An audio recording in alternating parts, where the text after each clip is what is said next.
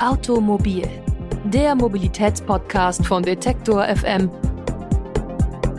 wird präsentiert von blitzer.de, Deutschlands größter Verkehrscommunity. Und damit herzlich willkommen zu einer neuen Ausgabe von Automobil, dem Mobilitätspodcast von Detektor FM. Diese Woche steigen wir mal ein bisschen ein in die Datenanalyse und schauen uns an, wie auch mobile Daten zum Beispiel dazu beitragen können, Verkehr effektiver zu machen, und zwar für alle Verkehrsteilnehmenden. Seid gespannt und bleibt dran.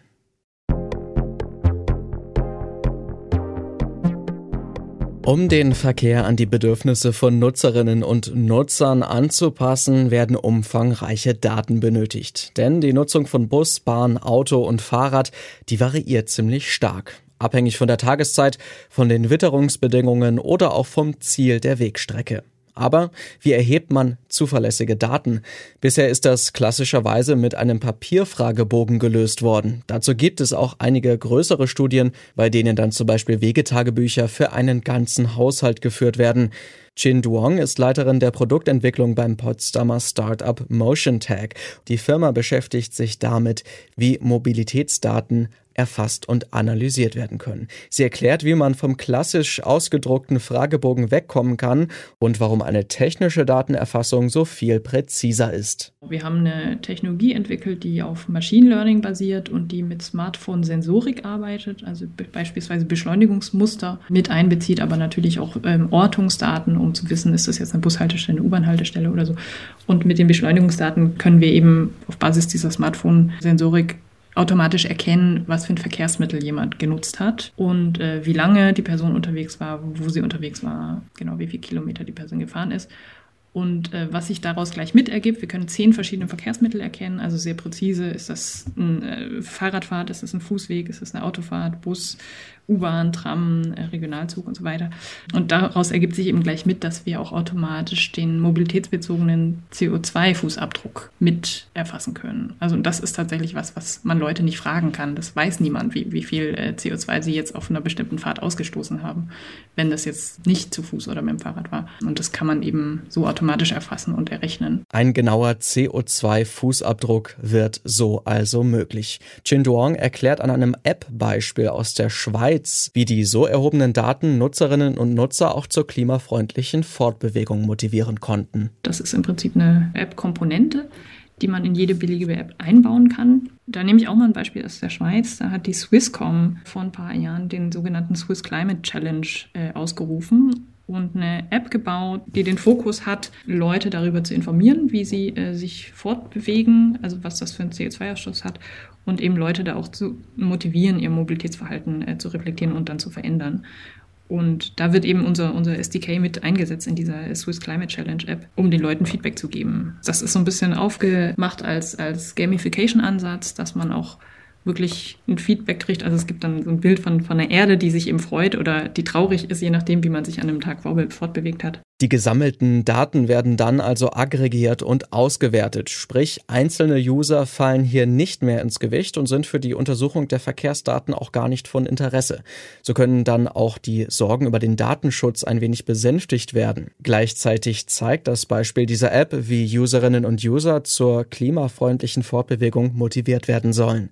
Bei der Swiss Climate Challenge App konnten Bonuspunkte für grüne Verkehrsnutzung dann zum Beispiel auch in Gutscheine für Geschäfte vor Ort Ort umgetauscht werden. Jin Duong vom Startup MotionTag räumt aber ein, dass dieser Gamification-Ansatz natürlich nur ein Baustein sein kann, um den Verkehr effektiver zu machen. Also ich glaube, das ist ein wahnsinnig komplexes Thema und da gibt es sehr viele Wege und wahrscheinlich braucht es eine ganz smarte Kombination die dann tatsächlich einen Effekt bei einzelnen Leuten hat. Und das ist wahrscheinlich auch bei jedem Menschen anders, aus, mit welchen Faktoren äh, er oder sie sich motivieren lässt. Von daher können solche Anreizsysteme, wo man Gutscheine und äh, solche Dinge kriegt, ähm, bei einzelnen Leuten vielleicht besonders motivierend sein, bei manchen anderen vielleicht auch nicht. Aber ich denke auch selbst der Informationswert, also selbst wenn jemand jetzt nicht unmittelbar aufgrund von irgendwelchen äh, Klimatalern, die man sammeln kann, ähm, selbst wenn der Einzelne jetzt nicht unmittelbar sein, sein Mobilitätsverhalten ändert, dann kann ich mir schon vorstellen, dass auch ein, ein längerfristig wirkender Lerneffekt einsetzt, wenn man eben sieht, wie viel CO2 man ausstößt. Einen Lerneffekt gibt es also, sowohl für Userinnen und User als auch für Forschende, die so ziemlich genaue Verkehrsdaten erhalten. Anders als in Deutschland sind andere Länder auch eher bereit, diese Art der Datenanalyse im Verkehr anzuwenden. Und das Beispiel Schweiz zeigt dabei, dass das auch gelingen kann, dort wo Datenschutzstandards ziemlich hoch sind. Doch Data Analytics kann nicht nur helfen, wichtige Informationen zur Verkehrswende zu sammeln. Zum Beispiel war nämlich auch die Auswertung von Daten während der Corona-Pandemie wichtig und hilfreich, wie Menschen sich zum Beispiel während der verschiedenen Lockdowns fortbewegt haben oder auch nicht fortbewegt haben, erklärt hier noch einmal Jin Duong. Und da hat man eben sehr klar gesehen, dass der erste Lockdown sich sehr, sehr stark auf die Mobilität ausgewirkt hat. Also da sieht man wirklich einen sehr, sehr starken Einbruch in mehr oder weniger allen Verkehrsmitteln, aber natürlich besonders stark jetzt im, im Bereich öffentlichen Verkehr. Man hat auch gesehen, dass die Leute sich weniger bewegt haben und weniger weit bewegt haben.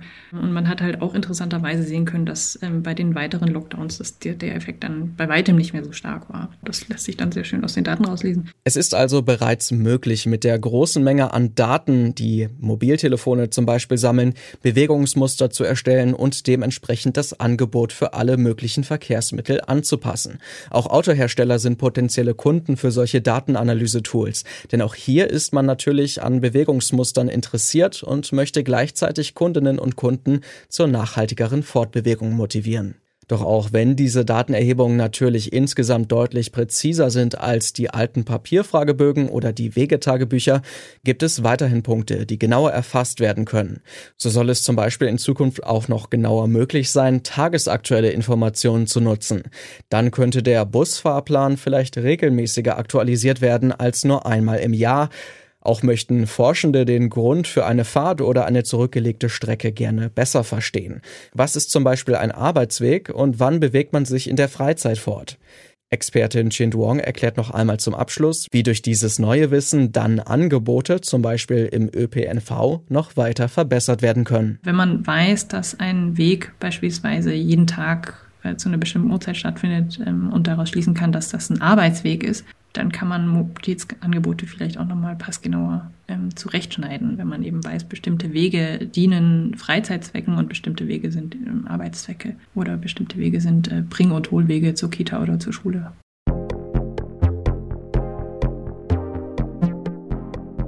Und soweit war es das von Automobil für diese Woche. Wenn ihr noch mehr erfahren wollt über MotionTag und die verschiedenen Apps, die das Startup so entwickelt hat oder noch entwickelt derzeit, dann schaut doch mal vorbei bei uns auf der Website detektor.fm. Da gibt es alle Informationen zum Thema auch nochmal bei uns im Online-Artikel. Und wenn ihr wollt, dann abonniert uns auch gerne. Automobil findet ihr auf allen gängigen Podcast-Plattformen. Soweit war es das von uns. Schön, dass ihr mit dabei wart. Nächsten Montag sind wir wieder für euch da. Mein Name ist Lars Feyen. Macht's gut und wohlan.